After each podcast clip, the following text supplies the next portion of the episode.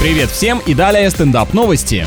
Одна из сетей кофеин на Ближнем Востоке решила продавать напитки не в традиционных картонных стаканчиках, а в детских бутылочках. Очень подходящий атрибут для тех, кто капризничает и хнычет, если его день не начинается с горячего бодрящего напитка. Идея так сильно понравилась покупателям, что в некоторых точках теперь выстраиваются целые очереди на кассу. Тем более непроливайка для малышей — это очень актуальная технология и для многих взрослых, которые пьют американо за рулем на ходу и в попыхах.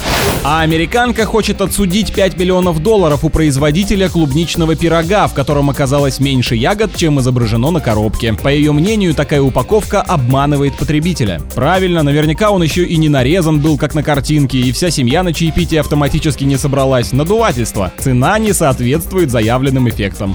С вами был Андрей Фролов. Больше новостей на energyfm.ru.